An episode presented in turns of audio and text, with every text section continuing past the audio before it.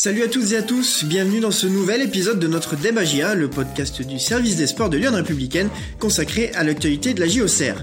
J'ai une nouvelle fois le plaisir de retrouver nos deux journalistes sportifs de Lyon Républicaine, Julien et Benoît, pour débattre aujourd'hui. Bonjour messieurs, comment allez-vous? Salut Hugo, salut à tous, ça va? Il y a 10 jours euh, entre, entre Amiens et le PFC pour, euh, pour se préparer, pour récupérer et aborder cette dernière phase du championnat. Bonjour à tous, bah, c'est ça, hein. il faut préparer ce, sprint final. Euh, la GIA ne fait pas dans les meilleures conditions, mais euh, allez, c'est le moment de rebondir.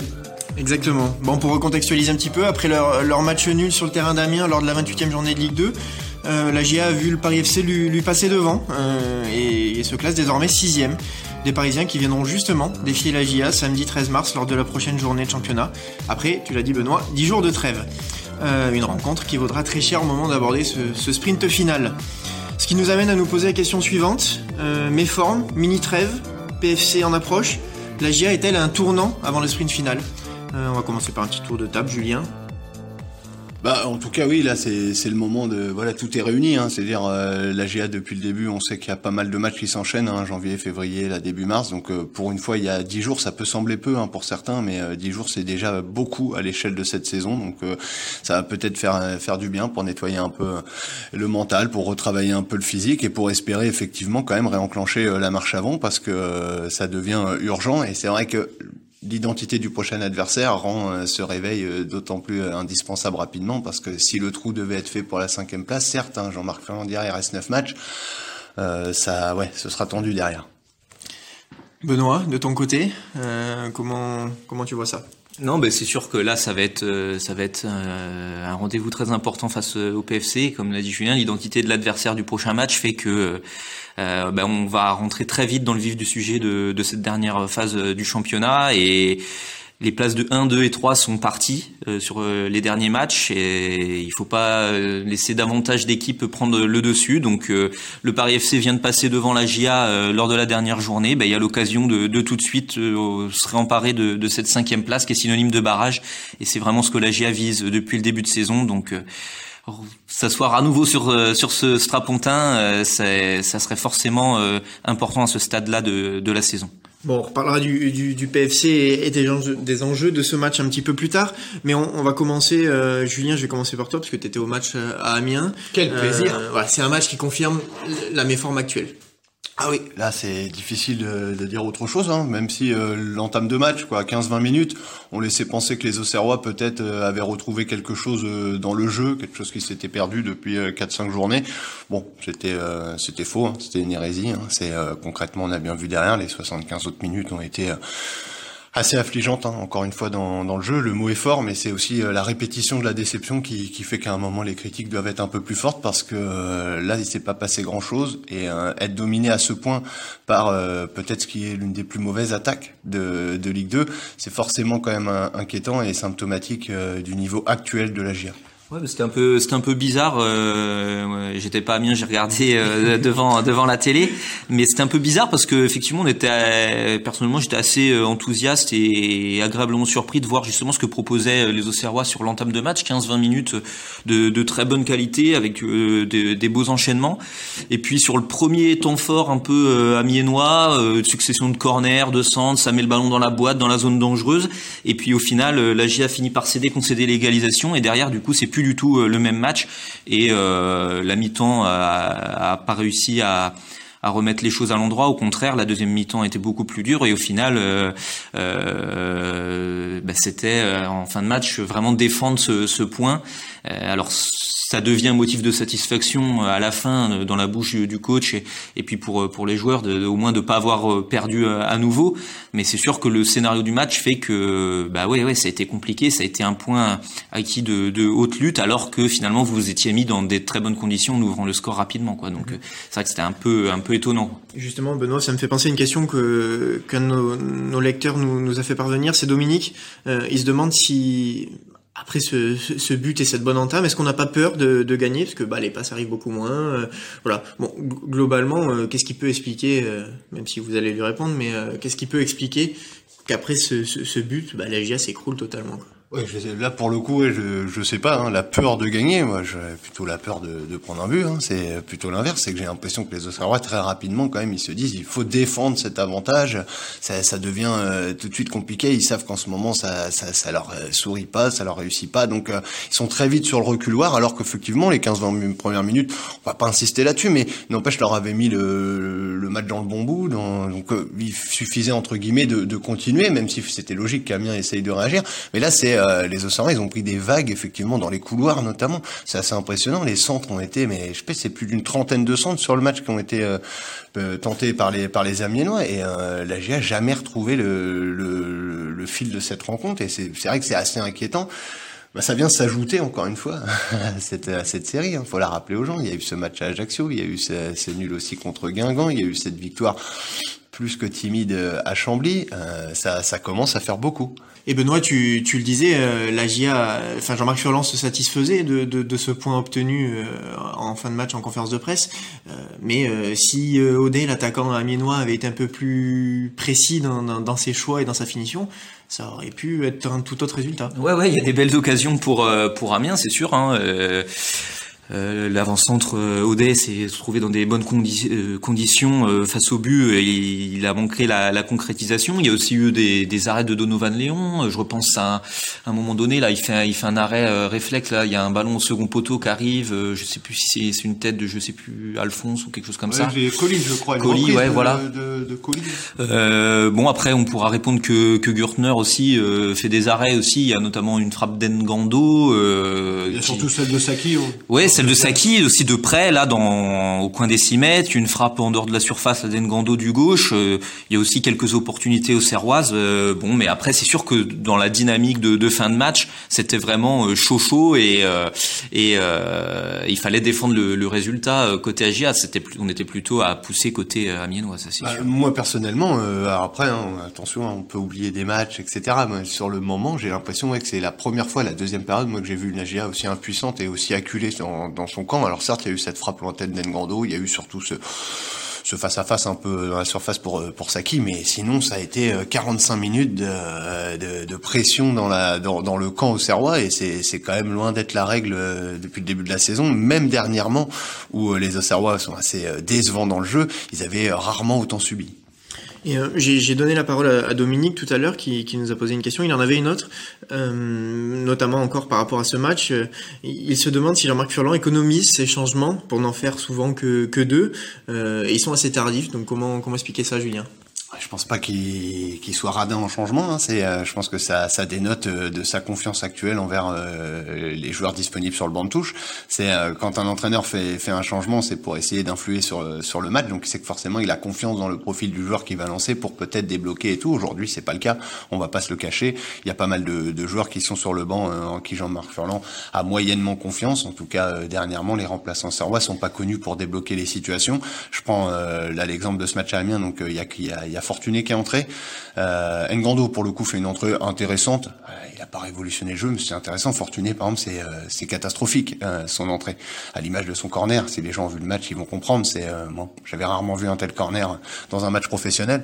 Donc voilà, c'est-à-dire Jean-Marc Furlan, s'il avait des, des, remplaçants en pleine forme qui lui apportent quelque chose à chaque match, je pense qu'il pourrait faire plusieurs changements. Aujourd'hui, effectivement, c'est à noter, il n'en fait plus que deux, très tardivement.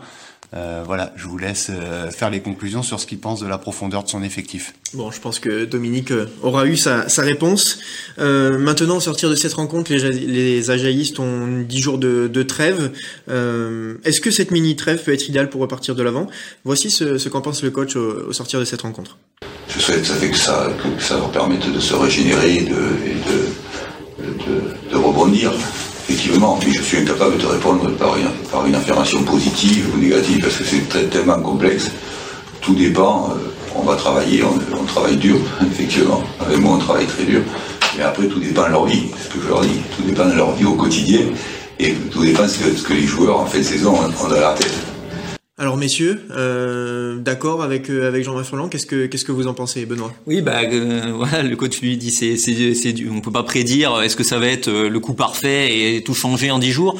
Bon, euh, moi je suis plutôt d'avis enfin la saison elle est suffisamment avancée, soit vous avez fait le travail pendant neuf mois avant et vous êtes capable de produire des choses sur la fin de saison, soit vous vous l'avez pas fait mais c'est pas dix jours qui vont tout révolutionner, c'est sûr, mais en tout cas ça peut faire du bien. déjà bon bah d'un point de vue calendrier euh, euh, d'avoir du temps pour travailler, pour récupérer, pour aussi pourquoi pas se vider un petit peu la tête avant de s'y plonger dans ce sprint final. Là, les, les pour une fois, c'est très rare, vont avoir un week-end complet un peu pour euh, pour couper avant de vraiment de se remettre une bonne fois pour toutes la, tête dedans. Donc moi, je trouve que c'est plutôt une, une, bonne opportunité à un moment où la GIA est en délicatesse. Euh, d'avoir une phase de travail comme ça un peu plus longue. Euh, si vous êtes en pleine bourre, euh, vous aimez plutôt enchaîner les matchs et surfer sur la dynamique. En ce moment, je pense que ça fait pas de mal d'avoir un petit peu de, de temps pour pour couper et remettre les choses un peu à plat. C'est ça, euh, Benoît, Julien, Benoît parle de d'aspect mental aussi. Ça peut, ça peut permettre de, se régénérer mentalement. Euh, on sait que depuis le début de saison, la J a beaucoup joué. Euh, et puis, bah, on, le dit depuis tout à l'heure, le, contenu n'est pas forcément au rendez-vous, donc ça peut faire du bien dans, les têtes. Ça peut pas faire de mal en tout cas, mais tout simplement, moi, je vais vous poser une question. Depuis quand la GIA a-t-elle eu 10 jours sans match cette saison? Voilà, c'est sûr. C'est le mois de novembre. C'est la mini trêve, c'est la trêve internationale de novembre. C'est-à-dire même la trêve, la vraie, entre le match à Dunkerque et la réception de Caen, il n'y avait même pas eu dix jours d'entraînement puisqu'ils avaient fallu couper pour les fêtes de fin d'année. Donc dix jours, ça peut paraître peu à l'échelle du foot euh, habituel, mais encore une fois, sans en faire trop, c'est plus le foot habituel. C'est la saison d'après Covid, même si c'est avec, hein, les gens m'excuseront pour cette formule, mais voilà. Et donc forcément, le calendrier est différent. Dix jours, c'est énorme à l'échelle de la GA, surtout que dans la on va dire, je vais faire l'avocat de, de, de, du staff furlant entre guillemets, dans leur staff, il y a une méthode de travail qui donc doit porter ses fruits sur beaucoup travailler, beaucoup travailler. Le faire sur 10 jours, c'est un peu plus sécur que de le faire quand vous jouez tous les 3-4 jours. Donc on verra ce que ça peut apporter. Mais là où peut-être ça peut faire un peu de bien, mais comme dit Benoît, je suis d'accord avec lui, soit le travail a été fait, soit il n'a pas été fait, mais cette piqûre de rappel peut faire du bien aussi physiquement. Parce que moi j'ai trouvé les joueurs, euh, les joueurs au Serrois vraiment dans le trou physiquement contre Amiens. Ça n'avait pas été le cas jusque-là, mais là je vois, ils tiraient la langue. Dès l'heure de jeu,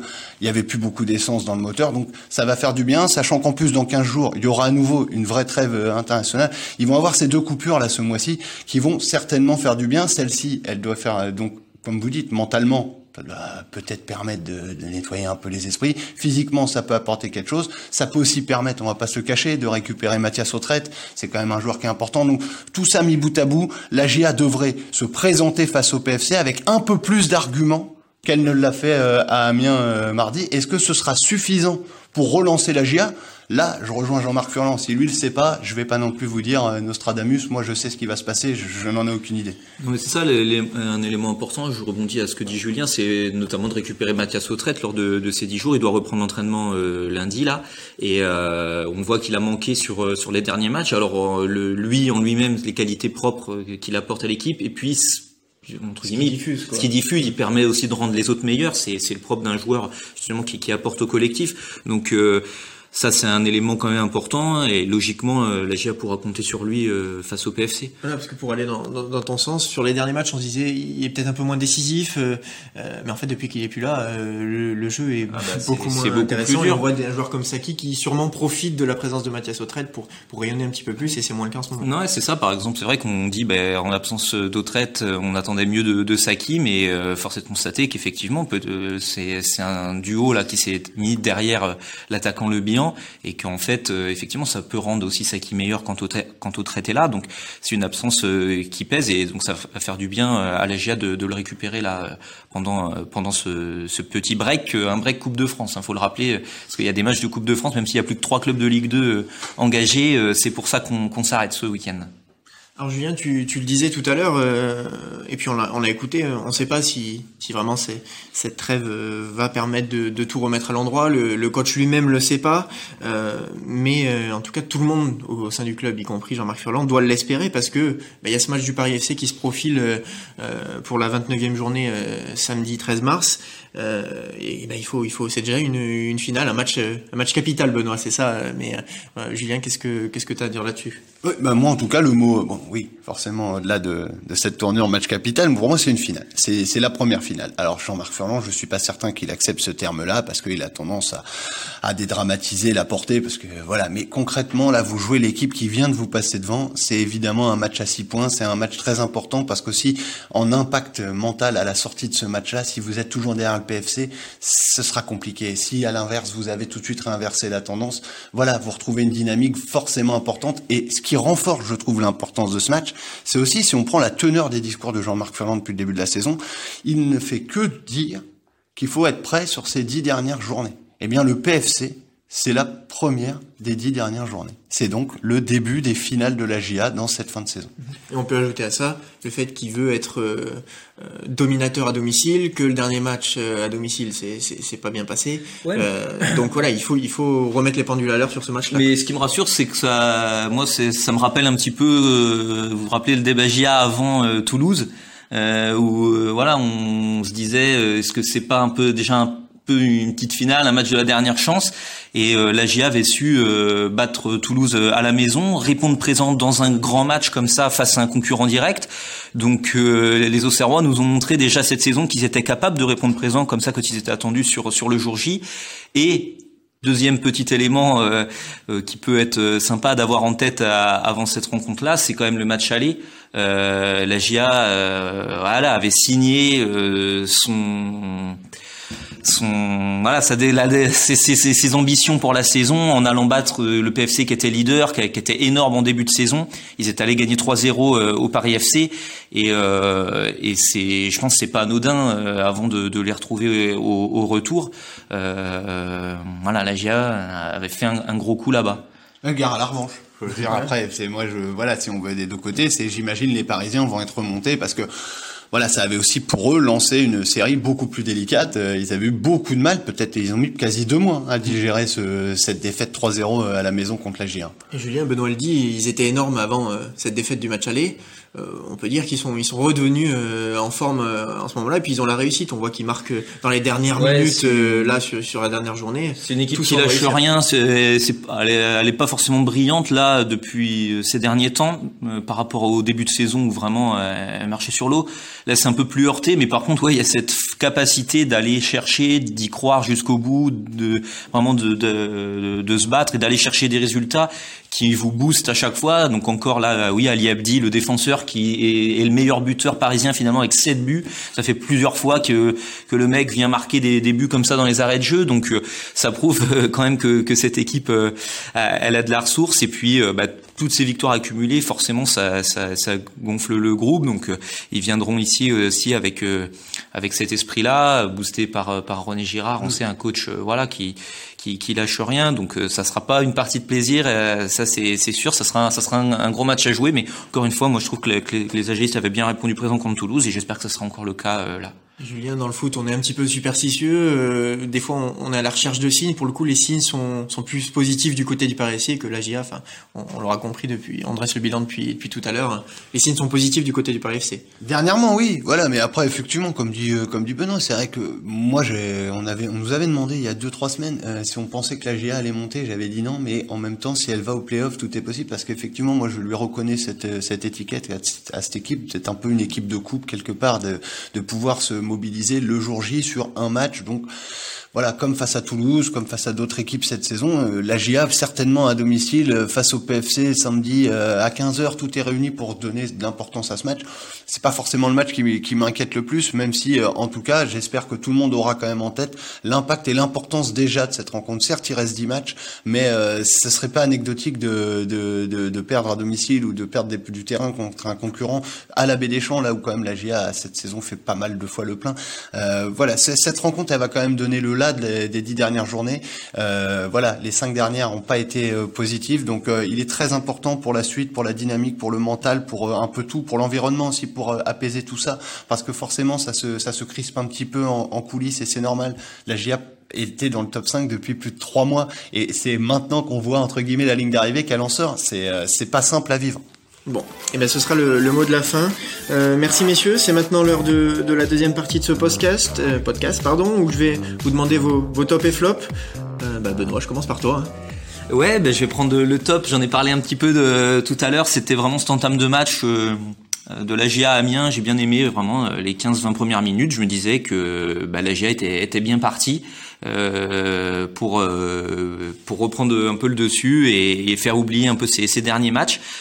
Je me dis c'est c'est quand même porteur d'espoir. Alors forcément ça a pas duré sur l'intégralité de la rencontre, mais ça montre que bah, voilà tout. Enfin voilà ils ont pas euh, perdu leur football euh, du jour au lendemain et qui sont encore capables euh, de nous proposer un jeu de mouvement pour pour aller ben voilà se créer des occasions et, et déstabiliser l'adversaire. Donc j'espère revoir ça rapidement et sur la longueur d'un match. Bon, parfait. Et ton flop? Et pour mon flop, eh ben, je vais pas parler de l'équipe première, mais euh, de la réserve, de la B, avec euh, bah, malheureusement cette nouvelle, euh, comme quoi il n'allait pas pouvoir reprendre le N2. la FFF, il y a 15 jours, avait annoncé la reprise de, de la compétition du, du, championnat national 2, et puis finalement le gouvernement vient vient de, de dire l'inverse et de et de dire bah, qu'il fallait de nouveau prendre son mal en patience. Donc c'est un vrai coup dur pour pour la B. Euh, les joueurs euh, avaient enfin un horizon qui, se dessinait. Euh, la compétition allait pouvoir reprendre. Il y a des matchs amicaux qui avaient été joués. On imagine que pour eux c'est une lueur d'espoir et c'est un coup de bambou, un nouveau coup de bambou dans cette saison difficile. Donc flop pour cette non reprise de la B. Merci Benoît. Julien, à ton tour. bah, je te laisse débuter parce que tu as envie, ton top, ton flop.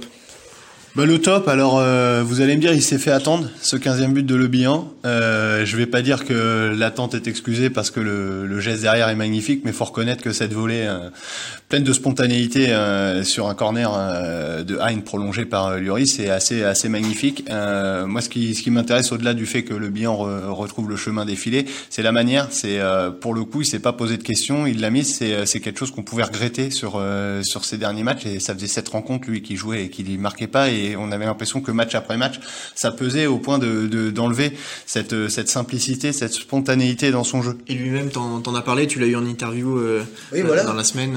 C'est ce qu'il dit. Il dit que ça pèse forcément match après match, même si euh, les joueurs ont tendance à dédramatiser à chaque fois quand on leur pose la question. Maintenant que c'est maintenant qu'entre guillemets il a remarqué, il peut le dire. Oui, c'est souvent on perd on perd cette simplicité, cette ce, ce fait de, de, jouer à l'instinct. Et là, pour le coup, c'est une reprise pleine d'instinct euh, et qui est très efficace. Donc, bravo à lui. Et pour ton flop euh, mon flop, euh, j'ai commencé à en parler vite fait tout à l'heure, mais moi, ce qui m'a finalement, euh, ce match à Amiens, ce que je vais retenir, c'est, je suis désolé de le dire, hein, je veux pas heurter les Auxerrois, mais finalement que la GIA soit en galère dans le jeu, c'est pas nouveau. Ça fait 5-6 matchs. D'ailleurs, j'avais oublié tout à l'heure, je le dis dans la série. En fait, j'ai même oublié la pire, c'est la défaite à domicile contre Odès. Donc voilà, pour dire qu'il y en a des matchs vraiment pas bons dernièrement. Euh, que la GIA donc euh, se soit un peu retrouvée à défendre. Ok, moi c'est vraiment physiquement que ça m'a vraiment euh, frappé contre Amiens. J'avais pas l'impression lors des derniers matchs que la GIA était si en retard sur le point physique. Là, pour le coup, à l'heure de jeu, je le répète, les Auxerrois tiraient la langue. Il y avait plus d'essence dans le moteur. Alors à quoi c'est dû? Moi, je suis pas spécialiste, mais c'est pour la première fois que je m'inquiète du physique des joueurs de, de la GIA. C'est plutôt l'une de leurs forces habituellement. Là, ils se sont fait totalement marcher dessus par Amiens en deuxième période, et notamment physiquement. Donc euh, j'espère que cette mini trêve et celle qui aura dans, deux semaines vont permettre quand même de, de recharger un petit peu les batteries parce que euh, le sprint final c'est 10 matchs, c'est quand même un peu long et là j'ai pas l'impression que les Auxerrois soient en mesure d'assumer euh, 10 grands rendez-vous d'ici euh, le mois de mai. Eh ben merci Julien, merci à, tous les deux. Euh, avant de terminer ce nouveau débat GIA, c'est votre moment, celui où, nos journalistes euh, répondent à vos questions après cette 28e journée de championnat et avant cette 29e du coup. Euh, Patrick est, un petit peu inquiet au moment d'aborder cette fin de saison. il revient sur bah, une conférence de presse qui a, fait beaucoup parler durant la semaine, qui, enfin la veille du match d'Amiens, où Jean-Marc Furlan a laissé entendre qu'il ne pourrait peut peut-être plus être là la saison prochaine. Est-ce que ça pourrait être le signe de, problèmes dans, l'institution ou des problèmes d'ambiance au sein des, joueurs, Julien? Alors pour le moment, faut pas extrapoler. Maintenant, je comprends. Euh, c'est qui Patrick, c'est ça, Je comprends totalement la question de Patrick. Elle est tout à fait légitime parce que moi-même j'étais donc à cette conférence de presse. Ça m'a surpris cette tournure de phrase où Jean-Marc Ferland dit si dans un an je suis encore là. Alors on se dit il a encore un an de contrat. Jusqu'à présent, la GA était dans le top 5 et ça se passait bien. On n'imaginait pas forcément un avenir. Euh, entre guillemets immédiat sans Jean-Marc Furlan.